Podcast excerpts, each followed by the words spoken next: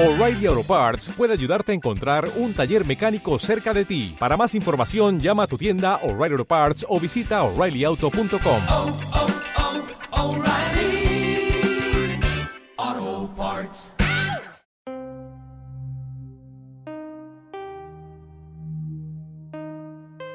Hace mucho, mucho tiempo, en una galaxia muy, muy lejana, hubo una gigantesca explosión. Una supernova llega hoy a la Tierra en forma de radioacción cósmica. Radioacción cósmica, el programa que acerca el espacio exterior a tus oídos.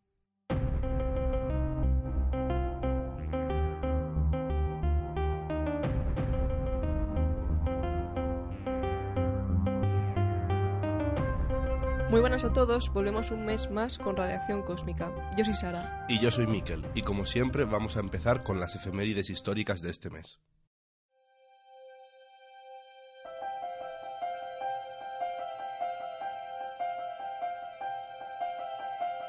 Bueno, Miquel, ¿por dónde, o mejor dicho, cuándo empezamos hoy? Bueno, pues vamos a comenzar por el 2 de noviembre del año 2000, cuando la Estación Espacial Internacional acoge a sus tres primeros inquilinos. Cierto, el comandante estadounidense William Shepard y los rusos Yuri Kitsenko y Sergei Krikaliov fueron los primeros humanos en habitar la estación espa- espacial, que desde ese momento ha estado siempre habitada de forma ininterrumpida. Pasemos ahora al 3 de noviembre del año 1957, para hablar de un nombre que creo que a más de uno le va a sonar. En un día como este, la Unión Soviética puso en, puso en órbita el Sputnik 2. ¿Y sabes quién iba dentro, Sara? ¿La perrita laica? Exacto. Fue el día en que la perra Laika se fue al espacio. Laika se convirtió en el primer ser vivo en orbitar la Tierra. Lamentablemente también fue el primer animal en morir en órbita. Ya, así es. Pero como en esa época no se sabía si un humano podría sobrevivir a un lanzamiento o a estar en el espacio, se decidió comprobar con un perro. Junto con Laika se entrenaron otros dos perros, pero ella fue la escogida. El 7 de noviembre de 1996, la NASA efectuó el lanzamiento de la sonda espacial Mars Global Surveyor. Mm, Por ese nombre supongo que tendrá algo que ver con Marte, ¿no? Correcto, fue la primera misión de este tipo en tener éxito en 20 años de intentos. Actualmente todavía está orbitando el planeta rojo y sigue mandándonos fotos de su superficie. Me quiere sonar que tardó mucho en llegar hasta Marte, ¿no? No exactamente, tardó lo normal, pero una vez allí estuvo un año y medio descendiendo lentamente para no estropear los paneles solares hasta poder llegar a la órbita que tiene ahora. Es el momento de pasar al 15 de noviembre de 1738, cuando nació William Herschel. Yo sé quién es, es el que descubrió Urano. Sí, pero al principio no se llamaba así. Herschel lo bautizó como Planeta Jorge, en honor al rey que había entonces en Inglaterra, que estaba triste porque había perdido algunos territorios. ¿Y cuándo pasó a llamarse Urano? Pues hasta bien entrado el siglo XIX siguió llamándose Jorge, pero apareció Bode, que es otro astrónomo, y dijo, no, no, no, no, no. Este planeta tiene que llamarse Urano, para seguir con la tradición de la mitología y todas estas cosas que estamos haciendo. Lo más curioso es que Bode, que es el que defendió que se llamara Urano, ha puesto nombres tan originales a las constelaciones que él descubrió como aparato químico u oficina tipográfica. Sí que es curioso, sí, pero aún más curioso es lo que pasó el 16 de noviembre de 1974, que es cuando se mandó el mensaje de Arecibo al espacio. ¿El mensaje de Arecibo? Sí, fue un mensaje en código binario de 17- 1679 bits que forma una imagen que da información sobre la Tierra y sobre la especie humana. No se eligieron los 1679 bits así porque sí, supongo. Tiene una explicación. 1679 es un número que se obtiene al multiplicar dos números primos, el 23 y el 73. De esta forma solo puede haber dos combinaciones, 73 columnas y 23 filas, o al revés. El mensaje fue enviado hacia el cúmulo de estrellas M13, pero de todas formas os mostraremos en redes sociales algunas imágenes para que podáis tener una idea mejor de cómo era el mensaje. Continuemos con el 19 de noviembre de 1969, cuando el Apolo 12 alunizó en Oceanus Procellarum.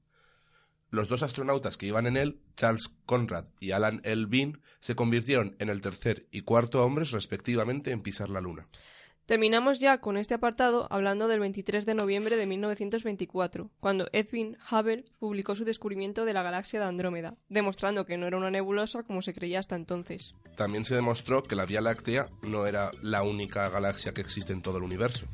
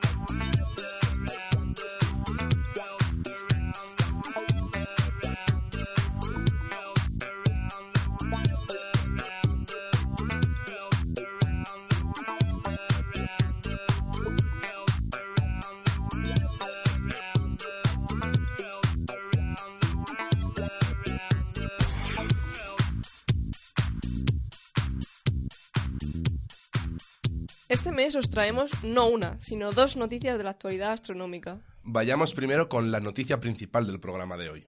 Ya os lo adelantábamos el pasado mes por redes sociales, para los que estuvieron atentos. Sí, y es que Júpiter ya no es el planeta del sistema solar con más satélites.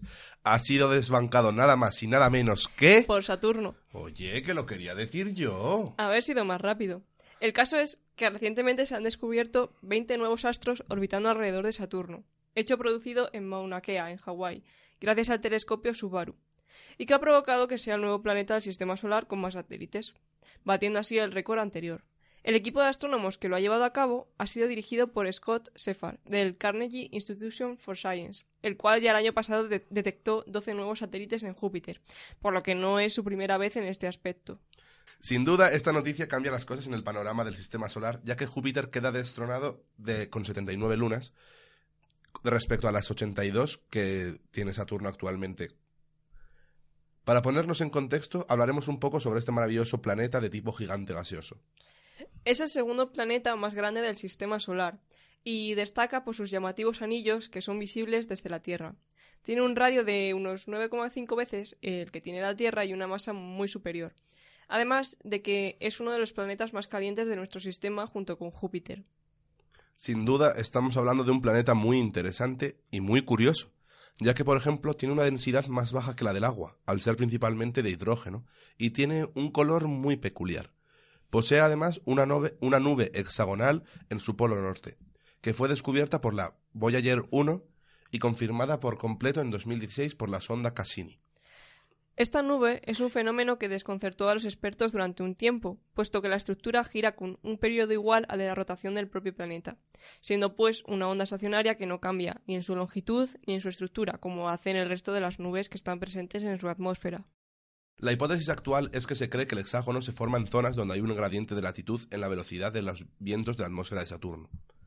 Este suceso se ha podido reproducir en el laboratorio al hacer que un tanque circular de líquido girase a distintas velocidades en el centro y en el borde de este. De esta forma se consiguieron formas desde la triangular hasta la octogonal. La hexagonal era la forma más común. Estas formas se obtienen en el área de flujo turbulento entre dos fluidos que rotan a distintas velocidades. Estos in- interactuaban entre sí hasta que quedaban repartidos de forma uniforme. Cuando ciertos parámetros como el de la viscosidad no superan cierto valor límite, no se da este efecto. Por eso no ocurre lo mismo en el polo sur del propio Saturno o en los dos polos de Júpiter. Si volvemos ahora a Saturno, podemos destacar, obviamente, sus anillos, pudiendo diferenciar dos más brillantes y uno más tenue. El primero en observarlos fue Galileo, que los confundió inicialmente con satélites, hecho que se demostró posteriormente erróneo. Actualmente sabemos que tiene satélites tanto fuera como dentro de sus anillos. Es más, a estas lunas que se encuentran dentro de sus anillos se les, se les denomina lunas pastoras, porque son las que pastorean y dan forma a los anillos a causa de la fuerza gravitatoria. Algunos ejemplos son Pan, que traza su órbita de forma que ha creado un surco llamado la división de Encke, o Atlas, que junto con Jano y Epimeteo da forma al anillo A. Este hecho no se da únicamente en Saturno. Urano, Neptuno, incluso Júpiter, con su único anillo descubierto en 1979, tienen lunas pastoras. Después de esta pequeña introducción, nos vamos a centrar en los satélites que la rodean. Los satélites encontrados son pequeños, con una media de unos 5 kilómetros de diámetro, orbitando 17 de ellos en sentido contrario al que gira el planeta sobre su eje, es decir, que son retrógrados, mientras que los tres restantes giran en el mismo sentido y tardan unos dos años en completar la órbita por estar más cerca del planeta. Tal vez os preguntáis por qué no se había encontrado antes y si estaban ahí. Y lo cierto es que se debe a la dificultad de búsqueda al tener que abarcar un área del cielo mucho mayor por estar más lejos del planeta. Además de que son bastante pequeños y oscuros, lo que hace más complicado el hallazgo. De hecho, para poder encontrarlos, esta vez han tenido que usar algoritmos que les permiten distinguir entre estrellas estacionarias, galaxias y lunas. Como dato, decir que los satélites exteriores de Saturno se pueden separar en tres grupos que dependen de la inclinación del plano orbital y de su distancia al planeta. En primer lugar, el grupo Inuit incluye lunas con inclinaciones del plano muy elevadas, de un- alrededor de unos 45 grados, y dentro del cual se encuentran dos de las nuevamente descubiertas, que se suman a las cinco que ya había antes. El siguiente grupo es conocido como el Galo, del que ya se tenía constancia de cuatro lunas, y donde podríamos englobar una nueva que es la más lejana del, planeta. ¿Podríamos? Sí, este nuevo, este nuevo satélite podría no pertenecer a este grupo y suponer el inicio de uno nuevo, aunque los investigadores aún no lo han afirmado por no ser un hecho muy claro. La característica principal de estos dos grupos mencionados es que son progrados, es decir, los satélites giran hacia el mismo lado que Saturno. Es un hecho reseñable porque es lo contrario a lo que podríamos esperar de cuerpos pequeños que han sido capturados, pero que se puede deber a impactos o a la propia interacción con otras lunas. Los 17 satélites restantes pertenecen al, grupo, al último grupo, el grupo nórdico, que ya contaba con 29 lunas, de las que, de las que se puede destacar Febe. En este grupo las órbitas tienen una inclinación de entre 0 y menos 40 grados y es el más conocido en cuanto a datos. Estos descubrimientos se cree que pueden servir para conocer los orígenes de estos satélites y para obtener información sobre lo que rodeaba a Saturno en el momento de la formación. Además, los investigadores apuntan a que estas lunas pueden ser fragmentos de otras anteriores de mayor tamaño, conocidas como lunas madre, que habrían impactado como algún otro objeto, apreciación que también se da alrededor de Júpiter. Según Scott Shepard, de que estas lunas sigan en la órbita de Saturno después de la rotura de las lunas madre, indica que las colisiones ocurrieron cuando el proceso de formación del planeta estaba casi finalizado. Los expertos dicen que, eh, los expertos dicen que puede haber un paralelismo parecido a lo que ocurrió con el Sol al formarse el sistema solar, ya que inicialmente estaba rodeado de un disco de gas y polvo, a partir del cual nacieron los planetas. Hechos que no, que no hacen más que aportarnos pistas sobre la formación del universo que nos rodea y lo caótico de su formación. Además, actualmente se está construyendo un nuevo telescopio en Chile, el Telescopio Gigante de Magallanes, que posiblemente ayude a conocer muchos más satélites orbitando alrededor de los gigantes gaseosos del sistema solar. Actualmente los mejores telescopios no son capaces de detectar en Saturno, por ejemplo, lunas con un diámetro inferior a 5 kilómetros. Con ayuda de este también se podrán realizar más investigaciones sobre Urano y Neptuno, que al estar más lejos son mucho más inaccesibles. Añadir que estos satélites aún no tienen nombre, y los investigadores buscan que el público se lo dé con la condición de que haga referencia a gigantes de la mitología nórdica, Gala o Inuit, en relación con los tres grupos que diferencian los tipos de lunas. Así que ya sabéis, si estáis interesados podréis participar en Twitter mandando vuestras propuestas hasta el 6 de diciembre.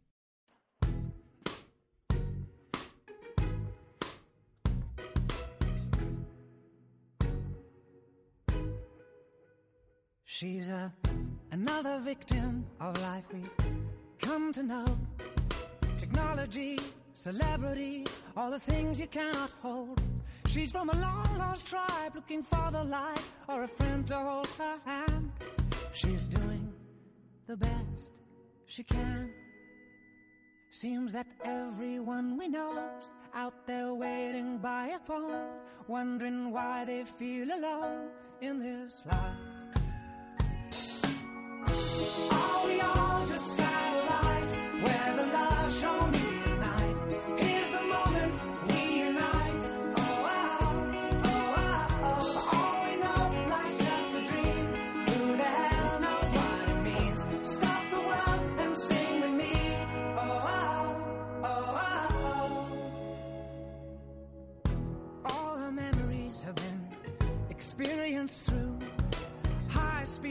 On a video screen. That's all she ever knew. Did you know none of it's real if you can't feel the beating of someone's heart? Don't leave yourself in the dark.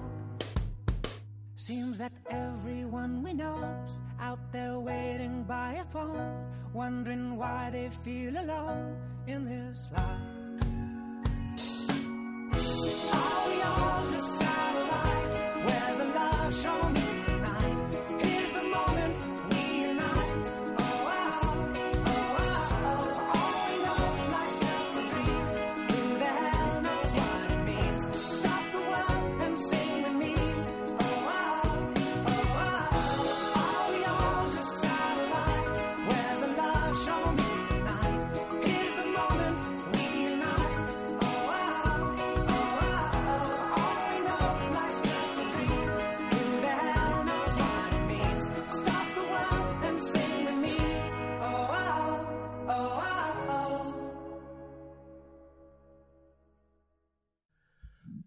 Si recordáis, el mes pasado hablamos de los exoplanetas y cómo su descubrimiento había llevado a dos astrofísicos, Michael Mayor y Didier, a conseguir el premio Nobel. Esta semana hablaremos de algo más cercano a nosotros, justo aquí en nuestro sistema solar, los planetas enanos. Sí, todo viene a raíz de un estudio publicado el pasado lunes 28 de octubre en el que se explicaba el descubrimiento de un nuevo planeta enano, Higia. De hecho, es el nuevo planeta enano más pequeño del sistema solar, destronando así a Ceres. Bueno, vayamos por partes. Por si no lo sabéis, hay todo un organismo que se encarga de clasificar los distintos cuerpos celestes, la Unión Astronómica Internacional, la UAI. La UAI creó este nuevo término, el de planeta enano, tras echar a Plutón de su estatus de planeta en el 2006. Como sabéis, esa decisión fue algo controversial y no todo el mundo estuvo de acuerdo, ya que era realmente difícil establecer el criterio para clasificar todos los cuerpos celestes debido a que cada uno tiene sus particularidades. Entonces se encontraron con un nuevo problema. Plutón ya no era un planeta, pero tampoco era un satélite, ni un asteroide, ni nada definido hasta la fecha. Era necesario crear otra categoría de cuerpos celestes, la de planeta enano. No te preocupes, Plutón. Yo te quiero tal y como eres. Pero, ¿qué es lo que hace que se le considere un planeta enano? Bueno, hay tres características principales. En primer lugar, debe orbitar alrededor del Sol. En segundo lugar, estos cuerpos no pueden haber limpiado la vecindad de su órbita. Es decir, o no tienen suficiente masa para colisionar y absorber los otros cuerpos, o su gravedad no es tal que los cuerpos a su alrededor se vean afectados por ella. De hecho, esta es la principal diferencia entre un planeta y un planeta enano. Durante su formación, estos primeros fueron capaces de limpiar su órbita y atraer los cuerpos que se encontraban a su alrededor, o colisionar con ellos haciendo que pasaran a ser parte de ellos mismos. Sin embargo, aunque la gravedad de los planetas enanos no sea la suficiente como para limpiar su órbita, debe de serlo como para que tenga una forma más o menos esférica. Para que esto sea posible, se debe haber alcanzado el equilibrio hidrostático, es decir, que la fuerza debida a la presión del cuerpo y la fuerza debida a la gravedad sean iguales. Para que os hagáis una idea, este tipo de equilibrio es el que es el causante de que tengamos atmósfera o que las ruedas de los coches no se hundan aunque estén rellenas solo de aire. Vale, pues yo creo que más o menos nos ha quedado clara la definición de planeta enano. Pasemos ahora a hablar de los representantes de este grupo. Antes de la inclusión de Higia solo tenía cinco miembros. El más importante y conocido por todos es Plutón, como ya hemos mencionado antes. Con él entraron en este grupo Ceres y Eris. Más tarde, en 2008, se añadieron Makemake y Haumea. A su vez, hay una clasificación interna dentro del grupo de los planetas enanos, los plutoides. Estos son todos los que se encuentran más allá de la órbita de Neptuno, el planeta más alejado del sistema solar. Hasta ahora, el único planeta, en- hasta ahora el único planeta enano que no pertenecía a este grupo era Ceres, pero tras la incursión de Higia, en este grupo Ceres ya no estará solo más tiempo. Pero bueno, después de esta extensa explicación, centrémonos ahora en el protagonista de hoy, Higia. Higia se descubrió en el año 1849. Sin embargo, aunque había varias sospechas de que podía tratarse de un planeta enano, no se había podido confirmar. Hasta que el instrumento SPHERE del telescopio muy grande o VLT, Very Large Telescope en inglés, situado en el desierto de Atacama, en Chile, ha confirmado que es casi esférico, característica indispensable para ser considerado un planeta enano como hemos mencionado antes. Espera, espera, espera. Hablemos un poco del culpable de este descubrimiento, el telescopio muy grande. Se encuentra en el desierto de, Ataca- de Atacama en Chile, desde donde se ve uno de los mejores cielos del mundo. Además, su posición en el hemisferio sur permite observar objetos astronómicos que desde el hemisferio norte no podemos ver. La creación de este telescopio es debida al Observatorio Europeo Austral, una asociación que reúne a 16 países europeos y a Brasil. Este telescopio nos ha permitido aumentar nuestro conocimiento sobre el universo, como la confirmación de la expansión del universo y del primer sistema solar conocido más allá del nuestro, o el estudio de lo que les ocurre a las estrellas cuando son tragadas por un agujero negro, entre otras muchas cosas. Además, el VLT no es solo un telescopio, está formado por cuatro telescopios ópticos de 8,2 metros de diámetro que se encuentran en lo alto de un cerro. Estos telescopios están conectados a una sala de control, ya que durante la noche, cuando se realizan las observaciones, nadie puede estar dentro de ellos. El propio calor humano puede afectar a lo que se está viendo. Imaginaos lo precisas que son esas medidas. La verdad es que suena muy impresionante. Aunque vamos a continuar con el centro de nuestro tema, Higía. Como ya hemos dicho, este telescopio permitió observar más detenidamente nuestro, nuevo planeta enano, lo cual era antes imposible con la tecnología existente. Higía recibe este nombre por la diosa griega de la salud y de la higiene. Se encuentra en el cinturón de asteroides, una región del sistema solar que separa los planetas rocosos de los gaseosos y que se encuentra entre Júpiter y Marte. Higía es el cuarto cuerpo más grande de este cinturón, con un diámetro de 430 kilómetros, frente a los 975 kilómetros de Ceres, que también se localiza en esta misma región del espacio. Como ya hemos dicho, sus dimensiones desbancan a Ceres del puesto del planeta enano más pequeño y ponen la marca en un lugar muy difícil de superar. Os podéis estar preguntando cuál es el límite de tamaño para que un cuerpo pueda tener la suficiente masa como para ejercer una fuerza gravitatoria que te permita tener una forma más o menos esférica. Y es que Higía se encuentra justo en esa frontera, como los satélites Encélado de Saturno o Miranda de Urano. Se ha intentado estudiar su formación, que se cree que ocurrió hace 2.000 millones de años. Para ello se han realizado varias simulaciones y lo más probable es que se haya debido a la colisión frontal entre dos asteroides de aproximadamente 75 kilómetros y 125 kilómetros, destrozando por completo al asteroide principal.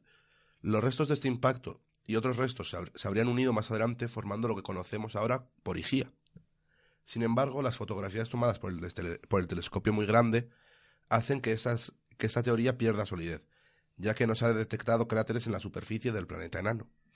Finalmente, y acabando con esta noticia tan interesante, el descubrimiento de todo esto, gracias al avance de la tecnología, ha ocasionado la búsqueda de más cuerpos celestes que puedan entrar en la categoría de planeta enano.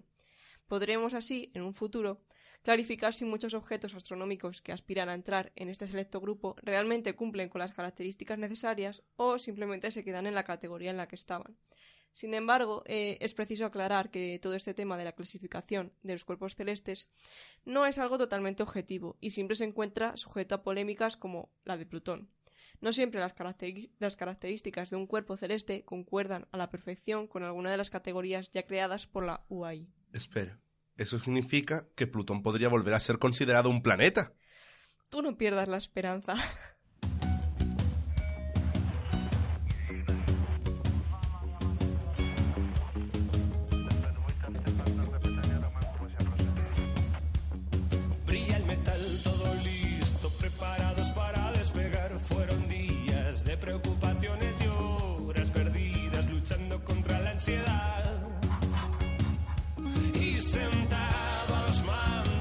cápsula interestelar, puro nervio, taquicardia mala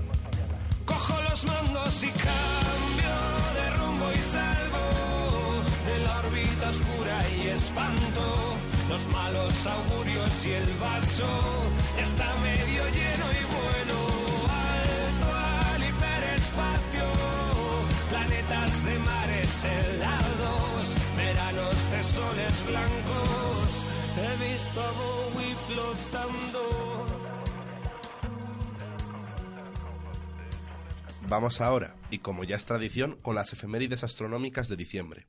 Las dos principales constelaciones, la Osa Mayor y Casiopea, se podrán observar al nordeste y noroeste respectivamente. La Vía Láctea atravesará el firmamento y lo dividirá en dos al encontrarse en su cenit.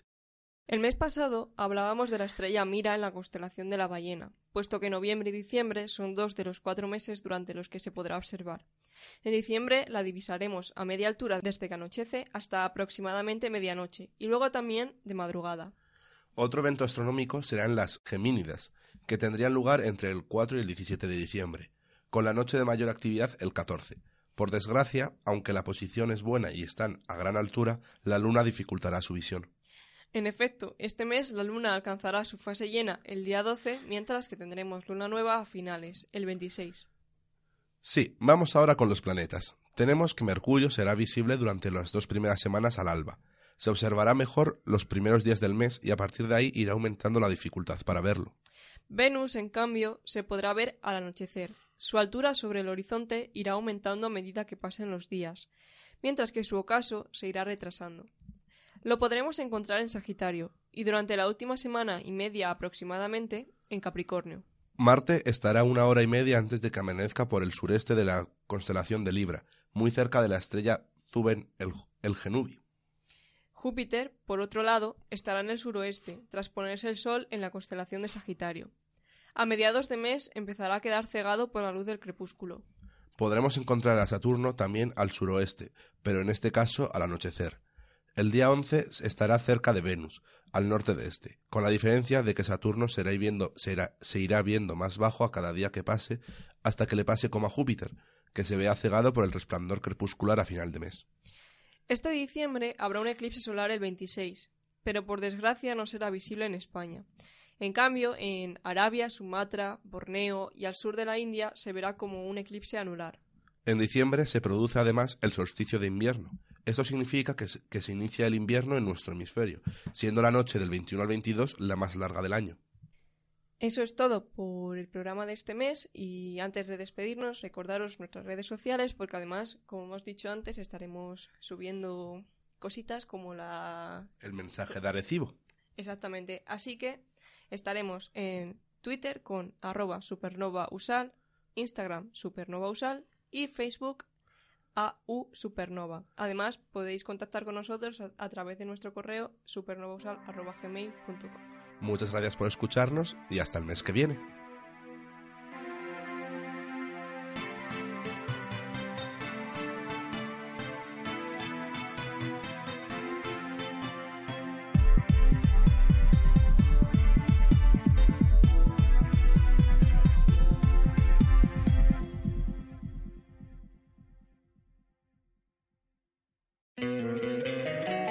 Encantaría tener 100 dólares extra en tu bolsillo? Haz que un experto bilingüe de TurboTax declare tus impuestos para el 31 de marzo y obtén 100 dólares de vuelta al instante. Porque no importa cuáles hayan sido tus logros del año pasado, TurboTax hace que cuenten. Obtén 100 dólares de vuelta y tus impuestos con 100% de precisión. Solo con Intuit TurboTax. Debes declarar para el 31 de marzo. Crédito solo aplicable al costo de la presentación federal con TurboTax Full Service. Oferta sujeta a cambios o cancelación en cualquier momento.